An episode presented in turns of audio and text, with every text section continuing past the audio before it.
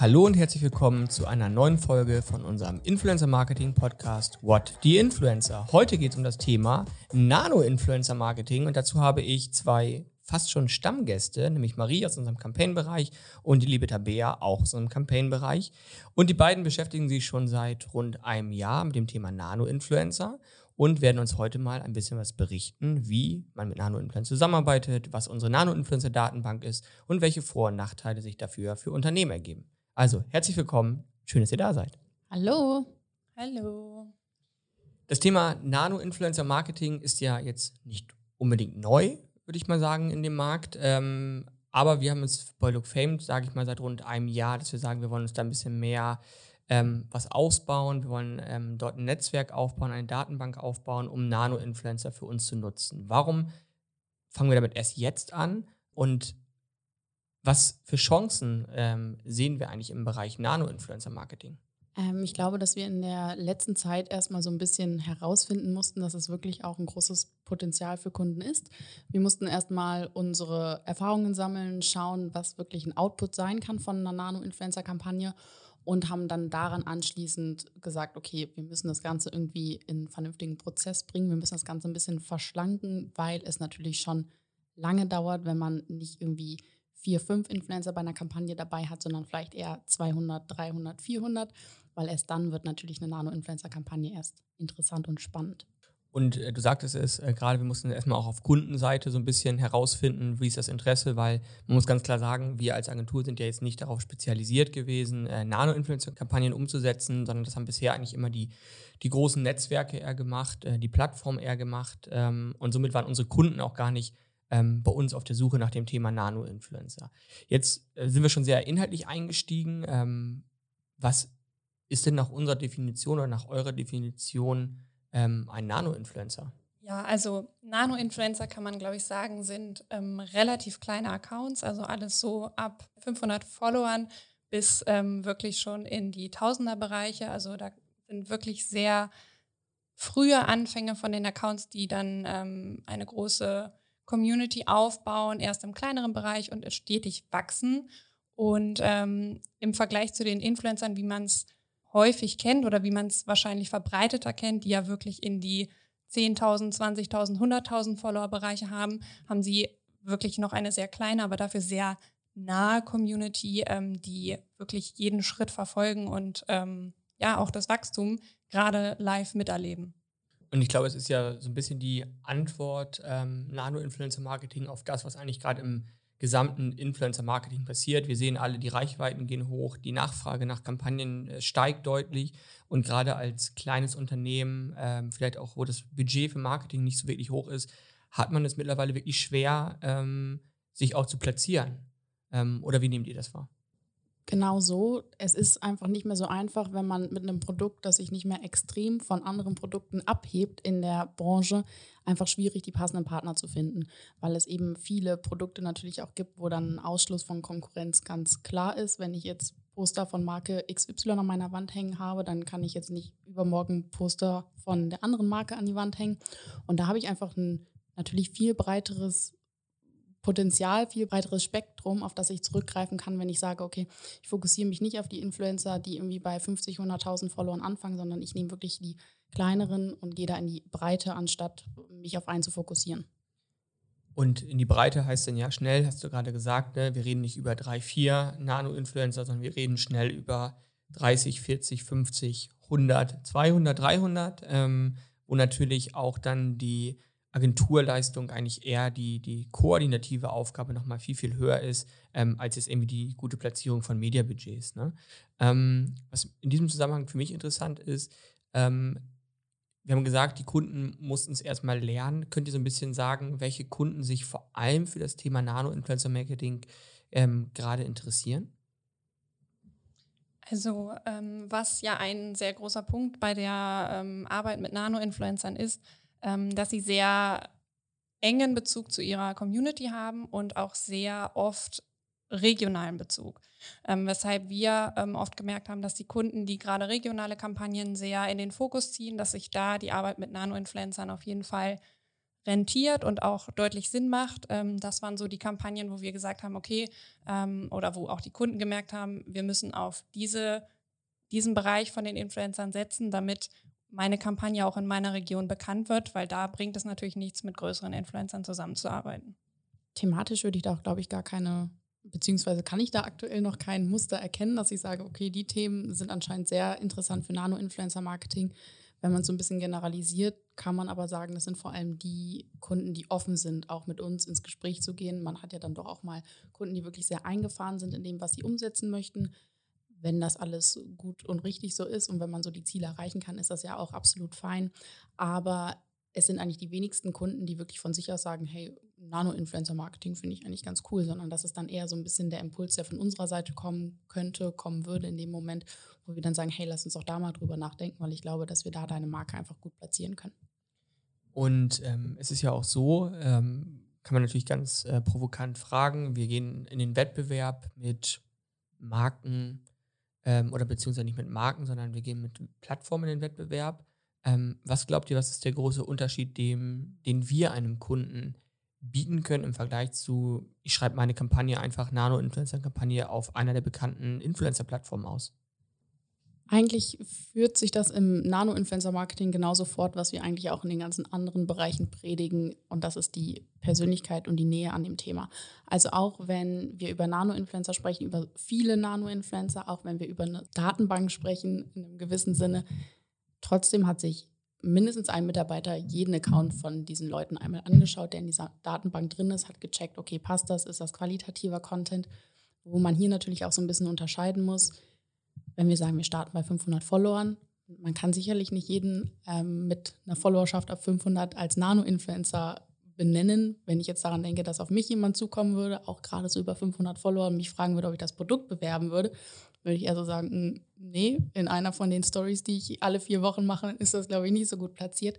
Das heißt, man muss halt trotzdem einfach schauen, passt das? Ist der oder die Person trotzdem aktiv, auch trotz der kleineren Followerschaft? Und hier haben wir halt immer noch diesen qualitativen Anspruch, den aus meiner Sicht eine Plattform in dem Maße nicht bieten kann, als wenn wirklich eine Person drauf guckt. Und würdest du auch sagen, dass es einen Einfluss hat, dass wir vielleicht auch Accounts identifizieren können, ähm, die im Vergleich zu einer Plattform, in einer Plattform muss ich natürlich proaktiv mich anmelden. Ich muss sagen, ich habe irgendwie Bock auf Werbung, ja.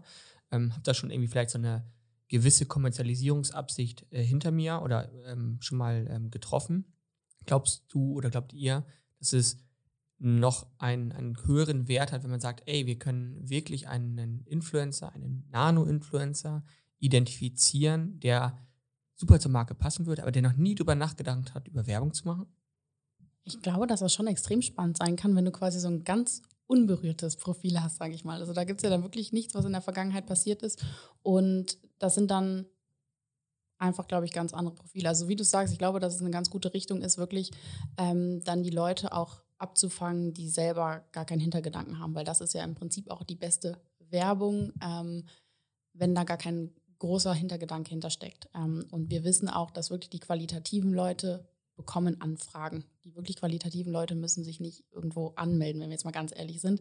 Ähm, und deswegen glaube ich, dass man da auch einfach in einem großen Pool fischen kann, der sonst verwehrt bleibt man merkt es ja, finde ich, manchmal so im Bekanntenkreis, äh, da gibt es ja auch dann den einen oder anderen, der dann auf einmal anfängt, ähm, Instagram zu nutzen, um irgendwie ein eigenes Geschäft aufzubauen, auf einmal in einer Story spricht. Das ist immer so ein bisschen, wo man sich fragt, wo ich mich schon lange mit Influencer-Marketing beschäftige, wo man sagt, das ist irgendwie ein bisschen komisch.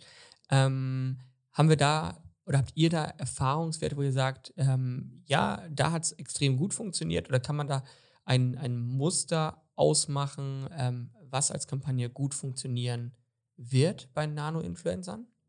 Ich würde auch in, der, in dem Zusammenhang eigentlich den gleichen Ansatz wählen wie auch bei allen anderen Kampagnen an sich. Also ein Nano-Influencer sollte natürlich auch aktiv sein, das heißt aber nicht, dass er unbedingt in seiner Story sprechen muss. Es gibt auch große Accounts, die sprechen nicht in ihrer Story und machen das über anderes Storytelling, was auch gut funktionieren kann.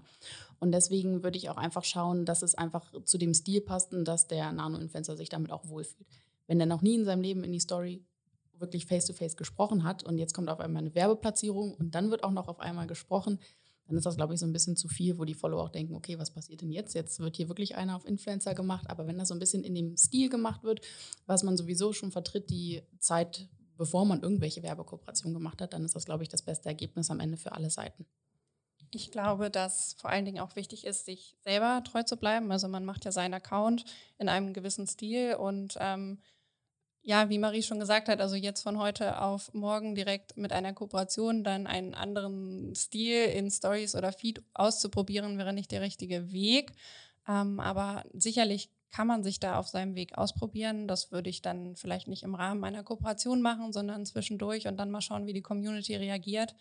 Ähm, aber ja, einfach sich trauen, regelmäßig dranbleiben, Neues auszuprobieren und das mit Kooperationsanfragen umzusetzen, was einem bekannt ist, wo man sich sicher fühlt. Ich glaube, grundsätzlich bleiben ja auch dann die, die Grundlagen. Ne? Erstmal im Vordergrund sollte immer der Aufbau des Accounts stehen, also die Stärkung der Community und nicht die Kommerzialisierungsabsicht. Ich glaube, das ist auch ein extrem wichtiger Punkt, der immer gerne vergessen wird. Ja, ne, man kann mit 500 Followern kriegt man vielleicht das Eis äh, in der Eisdiele um die Ecke umsonst, wenn man es postet. Aber man sollte natürlich auch mal schauen, was will ich damit eigentlich wirklich erreichen, wo möchte ich hin und eben nicht zu schnell zu kommerzialisieren. Ähm, also neben den beiden großen Vorteilen, die ich jetzt wahrnehme, A, dieses bisschen unberührtere, ähm, bisschen nicht so werbliche Profilart zu nutzen ähm, und B, die enge Nähe zur Community ähm, noch zu haben. Dritter Punkt ist natürlich ganz klar, weniger Reichweite, weniger Budget. Also es ist schon noch möglich, hier auch ähm, Barter-Deals äh, zu machen, je nachdem natürlich, was äh, für ein Produkt man hat. Das klingt erstmal alles super cool und so als das nächste ähm, Riesending im Influencer-Marketing. Aber ähm, ich glaube, wir, die sich damit schon beschäftigt haben, wissen auch, es gibt auch gewisse ähm, Kehrseiten äh, dieser coolen, tollen Vorteile und Möglichkeiten. Mögt ihr uns da noch mal ein bisschen was zu erzählen? Also es ist natürlich ein komplett anderer koordinativer Aufwand, ob ich jetzt auf einmal mit 100, 150 Influencern zu tun habe oder ob ich mit meinen fünf zu tun habe in der Kampagne, wo ich wahrscheinlich eine ähnliche Reichweite erreiche. Also auch die Influencer direkt na klar, da kann man viel mit Barter-Deals machen, aber wir wollen es ja jetzt auch nicht schönreden, wenn wir das jetzt in, innerhalb der Agentur wirklich machen. Wir haben unsere Datenbank, sodass die Identifikation nicht mehr super lange braucht, aber wenn es dann wirklich darum geht, mit denen in Kontakt zu treten. Dann haben wir den Punkt, viele von den Nano-Influencern sind natürlich nicht so professionell wie die größeren Influencer. Das heißt, da muss man auch nochmal mehr erklären. Welchen Screenshot von den Insights brauche ich jetzt wirklich? Wie stelle ich meinen Account eigentlich auf ein Business-Profil um, damit ich jetzt die Insights bekomme, die ich brauche und so weiter. Das sind ist ein viel höherer Aufwand, mit dem man im Vorfeld gar nicht rechnet, den wir auch erst hands-on so ein bisschen miterleben mussten in der Vergangenheit, um das einfach viel besser einschätzen zu können. Also es steckt einfach ein viel, viel größerer Aufwand hinter. Und wenn man das Ganze dann mit einem Partner an der Seite, sprich mit einer Agentur abdeckt, muss man sich dessen auch bewusst sein und muss halt schauen, okay, kann ich die Kosten für die Arbeitsaufwand, nicht für die Medialeistung am Ende, ähm, investieren oder kann ich das Ganze vielleicht in-house abbilden und ich hole mir nur so ein bisschen Expertise von außen rein. Also das ist eben ein Punkt, den man beachten muss. Trotzdem, dass die Reichweiten an sich pro Account günstiger sind, heißt das nicht, dass man am Ende irgendwie ein Apfel und ein Ei dafür nur bezahlen muss. Es ist also nicht rein aus der finanziellen Sicht betrachtet kleiner gleich günstiger, sondern es verlagert sich eigentlich statt Media Budget bezahle ich eigentlich Arbeitskraft. Das heißt also, ich will nicht sagen, dass es im Endeffekt ähm, gleich ist, aber was natürlich ein Riesenfaktor ist, es ist gegebenenfalls viel, viel näher an der dann zu erreichenden Zielgruppe. Man kann natürlich noch mal ein bisschen ähm, vielleicht auch individueller die Kampagnen ausgestalten, sodass jeder seinen individuellen Stil äh, hat und vielleicht dann auch wirklich ähm, ja, Ziel, viel zielgerichteter noch ähm, unterwegs sein kann, als es im klassischen, sage ich jetzt mal, Influencer-Marketing möglich ist. Jetzt haben wir super viel über die Vor- und Nachteile für Unternehmen gesprochen und auch die, die Grundlagen der Arbeit da mit Nano-Influencern. Ähm, ihr habt es eben schon gesagt, wir haben auch eine Nano-Influencer-Datenbank aufgebaut, die jetzt nicht als, als Plattform ist, also man kann sich nicht proaktiv ähm, dort auf Kampagnen bewerben, sondern man kann sagen, wow, ich bin hier äh, der Account Peter Müller, 36 aus Göttingen, habe äh, meine 1145 Follower äh, und die kommen auch zu 90 Prozent aus Göttingen und sind im Alter von 14 bis 18 Jahren. Die können sich bei uns eintragen ähm, auf der Seite und dann was passiert dann? Genau, also die können sich eintragen bei uns. Sie bekommen dann erstmal noch einen Instagram-Guide mit an die Hand, eben um vielleicht so ein paar Punkte schon mal aufwiegen zu können, die ich gerade schon angesprochen habe. Hey, um welche Insights geht es jetzt hier eigentlich oder was, wie funktioniert das Ganze überhaupt, um da einfach so ein bisschen was mit an die Hand zu geben. Die Leute sind dann bei uns in der Datenbank in unserem CRM-Tool mit drin Und wir haben das Ganze dann auch direkt kategorisiert, dass wir also schauen können, okay, welche Themen sind hier interessant, dass wir dann die Möglichkeit haben ähm, zu filtern. Ich habe jetzt eine Nano-Influencer-Kampagne in der Beauty-Branche, kann ich bei uns einmal den Filter Beauty auswählen und kann alle Nano-Influencer sehen, die in dem Bereich angesiedelt sind. Also es ist jetzt nicht so, dass wir direkt dann sagen können, hey, okay, du bist jetzt dabei, wir starten direkt in die erste Kampagne, weil wir dann natürlich schauen, okay, welcher Kunde ähm, passt jetzt dazu, mit welchen Kunden können wir für dich wirklich explizit zusammenarbeiten, wo ist das Ganze interessant. Um die Leute natürlich abzuholen, bekommen sie nichtsdestotrotz von uns natürlich erstmal eine Mail mit einem kleinen Danke, hey, schön, dass du mit an Bord bist, ähm, woraufhin dann auch oft nochmal eine Kommunikation direkt mit Nano-Influencern entsteht, wo dann nochmal so ein paar Rückfragen kommen oder man sich einfach mal so ein bisschen austauscht, wo man eben diesen persönlichen Kontakt nochmal wirklich pflegt und hat.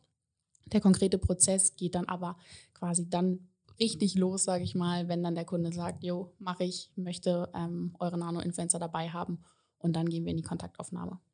Und gab es da, was ist da so eure witzigste Erfahrung im Bereich Nano-Influencer gewesen? Gibt es da so etwas, wo ihr sagt, okay, da, da musstet ihr schon ein bisschen äh, schmunzeln, vielleicht, in der Kommunikation mit dem Nano-Influencer?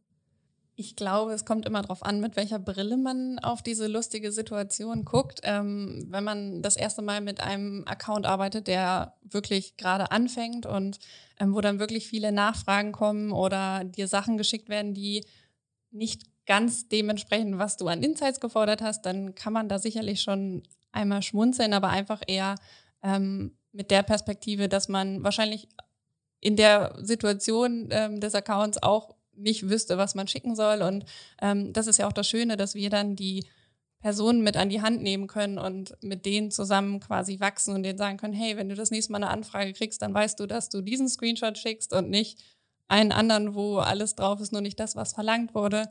Ähm, aber an sich wüsste ich tatsächlich gerade für den Moment jetzt noch keine ähm, Situation, wo, wo es extrem war, dass ich gesagt habe, oh mein Gott, ähm, das jetzt super unerwartet passiert.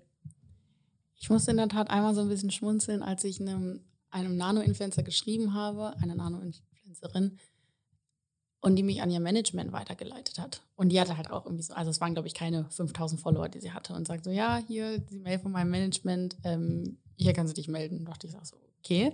Ähm, ich wusste nicht, dass wir so weit sind. Das war in der Tat eine Agentur, die nur Nano-Influencer betreut. Ähm, dachte ich im ersten Moment so, hm, okay, lohnt sich das jetzt? Anscheinend tut es sich irgendwie zu lohnen. Ähm, die Agentur gibt es nämlich nach wie vor. Aber da war ich so ein bisschen verwundert, weil ich dachte so, okay, da wusste jetzt nicht, dass so professionell in der Richtung einfach schon aufgezogen ist. Also auch da ähm, lernen wir immer noch viel dazu. Man merkt, der Markt äh, entwickelt sich da weiter und ähm, ich glaube für Unternehmen, ähm, vielleicht so als Zusammenfassung, ist es auf jeden Fall eine spannende Möglichkeit. Ich glaube, gerade in Bezug auf äh, Einführung neuer Produkte, wo man sagt, ich möchte wirklich viel Sichtbarkeit bekommen und ich möchte einfach eine, eine besondere Kampagne machen, ich möchte eine sehr nahe Kampagne machen, eine Möglichkeit. Und die zweite natürlich, muss man auch sagen, vielleicht auch für Marken, die es eben nicht schaffen, äh, in der ersten Reihe zu sein, bei, bei den großen Profilen, wo man sagt, okay, die haben eben schon ihre zwei Beauty-Marken, äh, die sie bewerben und die haben irgendwie gefühlt alle ähm, oder jeder hat seine zwei Beauty-Marken, man kommt vielleicht nicht rein und äh, wird niemals die dritte. Ich glaube, dann kann das eine sehr, sehr spannende Option sein, zu sagen, okay, ich versuche einen anderen Weg zu gehen, ich versuche dort wirklich mehr in die Breite zu gehen ähm, und einen ganz neuen Ansatz zu wählen. Und du hast es ja auch schon gesagt, ähm, es ist nichts, was man zwingend mit einer Agentur machen muss. Es ist natürlich die Möglichkeit, es auch über eine Plattform abzubilden. Es ist eine Möglichkeit, ähm, das intern abzubilden. Ähm, ich glaube, das ist immer eine Frage A, Ressourcen, und B, Kompetenzen. Ich glaube, wir können sagen, wir freuen uns über Kundenanfragen, die sagen, wir haben Lust, ähm, das mal auszuprobieren. Wir wollen das mal ähm, für einen Case vielleicht auch mal miteinander vergleichen. Was sind eigentlich die Werte? Ähm, und da kann man natürlich ganz, ganz viel miteinander vergleichen und einfach diesen neuen ja, Trend will ich schon gar nicht mehr sagen, aber diese neue Möglichkeit im Influencer-Marketing dann auch mal für sich zu nutzen. Ich glaube, wir sind immer Freunde davon, äh, allesamt, äh, was auszuprobieren und ähm, auch mit dem Kunden dann ins äh, offene, ehrliche Feedback zu gehen und zu sagen, wie war es für dich, wie sind die Ergebnisse letztendlich, ähm, sowohl auf Reichweitensicht als auch auf Sales-Sicht am Ende. Ne? Weil wir haben natürlich da auch eine Herausforderung, über die wir noch nicht gesprochen haben, ähm, die, das Tracking über einen Link bei einem Profil von 1000, eines der großen Potenziale, sage ich mal, von, von Instagram und von Instagram Stories ist natürlich bei den kleinen Accounts sehr schwer zu heben. Ja, mit Link über die Bio, da wissen wir schon seit äh, ungefähr fünf Jahren, nee, so lange gibt es die Stories noch nicht, aber seit vielen Jahren, dass ähm, die Klickraten halt deutlich, deutlich schlechter sind. Ähm, sicherlich auch eine Herausforderung, aber da muss man einfach mal ein bisschen kreativer werden, auch als Unternehmen und sagen, vielleicht muss ich es nicht immer alles äh, individuell tracken, vielleicht muss nicht jeder einen einzelnen Code haben, vielleicht kann man auch ähm, Aktionen machen, die mehr in Branding gehen und dann auch, auch eben eine tolle Sichtbarkeit einfach schaffen. In diesem Sinne, vielen, vielen Dank an alle, die zugehört haben. Vielen Dank an euch, dass ihr uns einen kleinen Einblick gegeben habt, was bisher passiert ist. Ich glaube, in den nächsten Wochen und Monaten, weiß ich zumindest, stehen noch einige Kampagnen in diesem Bereich an. Und wir werden sicherlich äh, dann bei Gelegenheit nochmal ein Update geben und äh, vielleicht auch dann ein bisschen mehr äh, auch mit Kunden über Cases nochmal sprechen, die äh, erfolgreich oder auch nicht erfolgreich waren. Das kann natürlich auch ähm, sein. In diesem Sinne, vielen, vielen Dank und bis zum nächsten Mal. Tschüss.